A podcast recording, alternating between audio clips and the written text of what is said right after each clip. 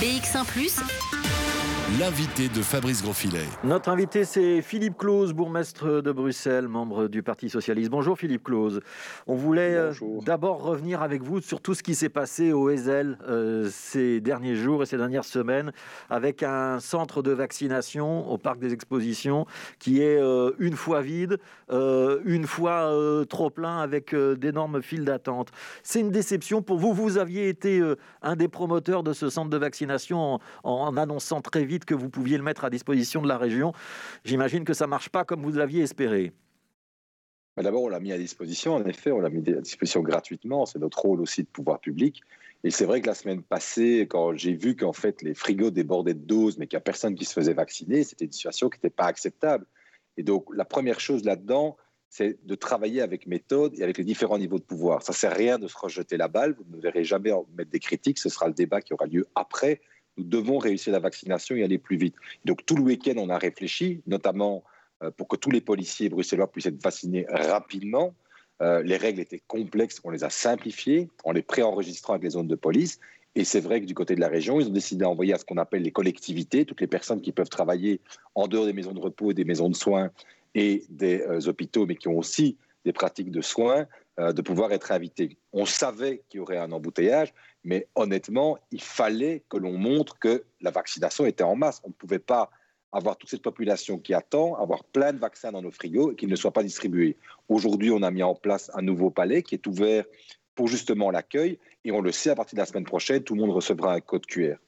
Donc le second palais qui est mis en place, il, sert euh, à faire les formalités administratives, hein, euh, de manière à désengorger un petit peu l'entrée du centre de vaccination.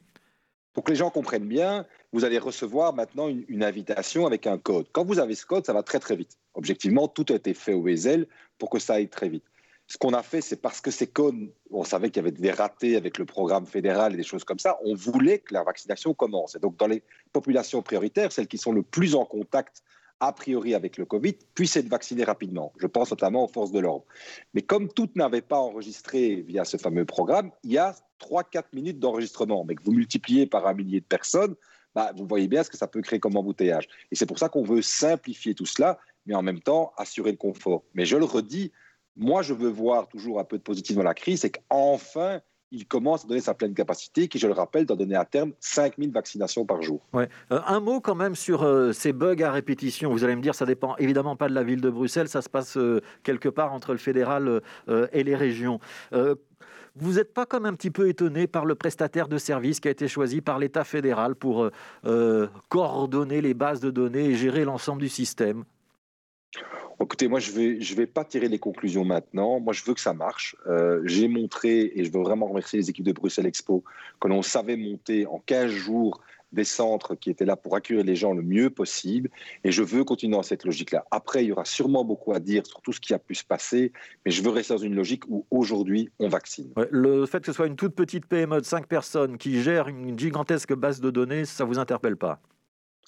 C'est-à-dire qu'honnêtement, aujourd'hui, comme c'est pas, comme vous l'avez très bien dit, à mon niveau que ça se gère, j'ai interpellé pour qu'aujourd'hui, il y ait du monde au ESL qui soit vacciné. Moi, c'était ça mon obsession du week-end.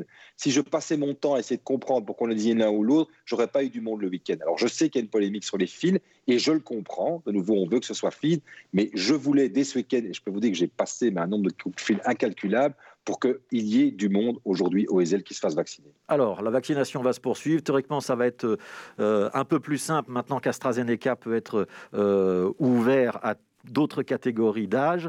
Euh, un mot quand même sur le comité de concertation qui est attendu demain. On a eu une très grosse crainte vendredi dernier avec des chiffres d'hospitalisation qui étaient en très nette hausse. C'est finalement plus stable que ce qu'on aurait pu craindre. Est-ce qu'il faut que demain, il y ait des adaptations ou des assouplissements pour au moins envoyer un signal euh, vers les catégories de population qui commencent à s'impatienter Je pense notamment aux plus jeunes? Donc très clairement, il y a des perspectives à donner, mais en même temps, je ne me mettrai pas dans la position de certains de faire tous les commentaires avant la commission de concertation. Notre État doit montrer la responsabilité des hommes et des femmes politiques, c'est de montrer que l'on sait tracer des lignes, qu'on sait avoir un message clair maintenant.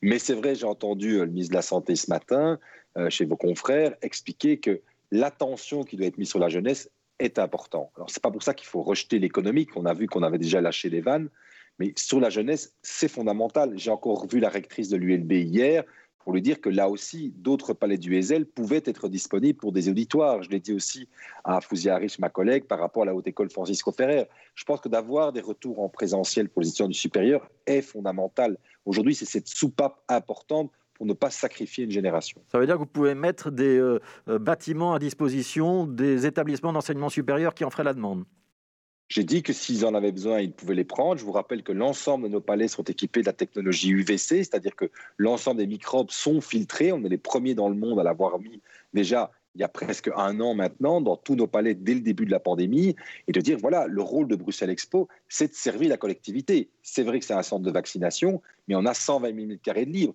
Il y a d'autres mètres carrés de libre ailleurs. Si on peut avec la fibre, proposer des cours où les étudiants peuvent se réunir pour au moins avoir ce moment où ils se voient. C'est ça l'espèce de soupape que les gens ont besoin. Alors de plus en plus, les gens l'ont, mais c'est vrai qu'il y a une jeunesse qui nous lance un cri d'alarme et qu'il faut entendre. Donc priorité à la jeunesse. Pour les autres secteurs, je pense à la culture, je pense au secteur de l'ORECA et pour tout le monde à cette fameuse bulle de 1, il faudrait aussi un signal demain où ça peut encore attendre quelques semaines. Mais la culture, on l'a vu sur l'extérieur, que c'est vrai que, de nouveau, il n'y a, pas une hiérarchisation des, des, demandes. Ce qui est vrai, c'est que pour nous, on a sanctuarisé l'enseignement. Donc je pense que c'était très important de maintenir les écoles ouvertes, les écoles primaires et le premier degré en secondaire.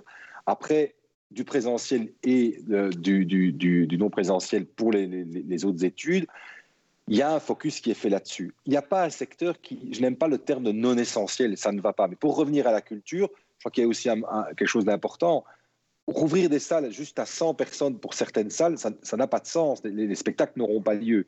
Par contre, il faut des bulles d'oxygène où il y a des moments où il y a ces fameuses soupapes qui peuvent se faire et où le secteur culturel est pris en compte pour justement aider la population à passer à autre chose. Mais je le répète, que les gens comprennent bien, quand nous aurons vacciné les 65 plus, et là j'espère vraiment l'accélération avec la nouvelle que vous avez donnée sur le, vaccin AstraZeneca, nous aurons vacciné la catégorie de population qui est la plus touchée par la morbidité du coronavirus. C'est 95% des décès en Belgique viennent de personnes qui avaient plus de 65 ans. Et on va pouvoir passer d'une gestion de la contamination à une gestion de l'hospitalisation. C'est pour ça que mon focus aujourd'hui, c'est la vaccination et qu'elle soit encore plus efficace. Alors, il nous reste trois minutes. Je voudrais qu'on aborde un autre sujet, Philippe Claus. Ce sont les manifestations qui avaient lieu ce matin. D'un côté, les taximens bruxellois.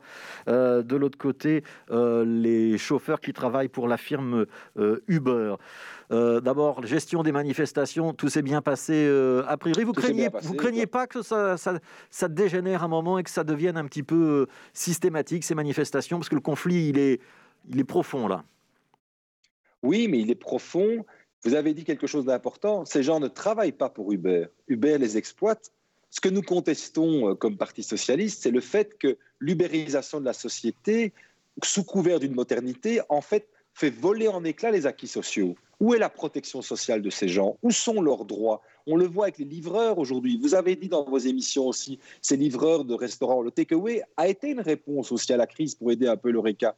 Mais quel est le statut de ces livreurs? Quelle est la protection s'ils ont un, accident? Eh bien, sur Uber et les taxis, en fait, on oppose des travailleurs. Personne n'est contre un chauffeur Uber. On est contre une société qui marge énormément sur le fait de ne donner aucune protection. Ces combats sociaux restent au cœur de notre actualité et nous voulons absolument, avec ce débat, remettre le combat social au cœur de notre dispositif social. Ça veut dire que vous approuvez la décision qui a été prise par le ministre-président euh, Rudy Vervoort au niveau régional et ça veut dire aussi qu'on ne peut pas équilibrer le marché.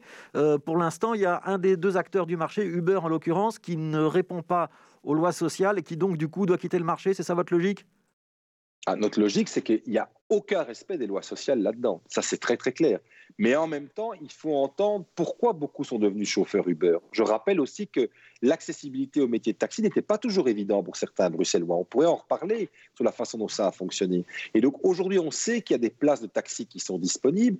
On doit absolument donner une réponse. Le but est de ne pas jeter encore plus dans la précarité. Mais comme je reprendrai sur les livraisons de takeaway, c'est pas parce que des gens sont dans la précarité qu'il faut qu'ils deviennent les esclaves du 21e siècle. Notre combat social, c'est d'offrir une garantie à chacun d'un emploi digne, dans le fait que notre sécurité sociale joue à plein et pas qu'on soit dans un capitalisme sauvage. Qu'est-ce que vous répondez à ceux qui disent qu'il bah, y a trop de proximité entre certains euh, chauffeurs de taxi et le Parti socialiste bruxellois et ça empêche le Parti socialiste d'avoir une vision un petit peu objective de, la problématique? Bah, moi, je suis très très proche du secteur des taxis parce que j'ai habité pendant 20 ans dans le quartier Anessens où il y en a beaucoup. Et tout comme plein, très proches de moi, sont aussi chauffeurs Uber. Ce qu'ils veulent, c'est travailler. C'est ça qu'il faut entendre. Ce n'est pas un lobby du taxi contre Uber. Mais il y a des études qui disent qu'il y a la place pour les deux systèmes et qu'il y a de la place pour euh, Uber et pour les taxis. Les études, c'est une chose. C'est la preuve qu'on peut avoir avec le transport collectif de personnes, on peut avoir réellement une alternative à la mobilité, certainement, mais pas aux dépens de nos acquis sociaux. Le problème de l'ubérisation de la société, c'est qu'elle fait voler en éclats ce pour quoi on s'est battu, la sécurité sociale. On aura un plan taxi dans les semaines qui viennent ou dans les mois ah, qui viennent Je suis convaincu que Rudy Verboord est motivé et il pose un geste fort. Il dit ça suffit, on ne, on ne transige pas avec la sécurité sociale. Le statut de ces personnes, c'est important de les protéger. Ça n'est pas contre les travailleurs, c'est contre une idée capitaliste qui nous semble vraiment plutôt du 19e siècle que du 21e. Merci beaucoup Philippe Claus pour euh, vos explications et déclarations euh, sans langue de bois, on va dire ça comme ça. merci beaucoup. Merci d'avoir été avec nous. Je rappelle, vous êtes évidemment le bourgmestre de Bruxelles, membre du Parti socialiste.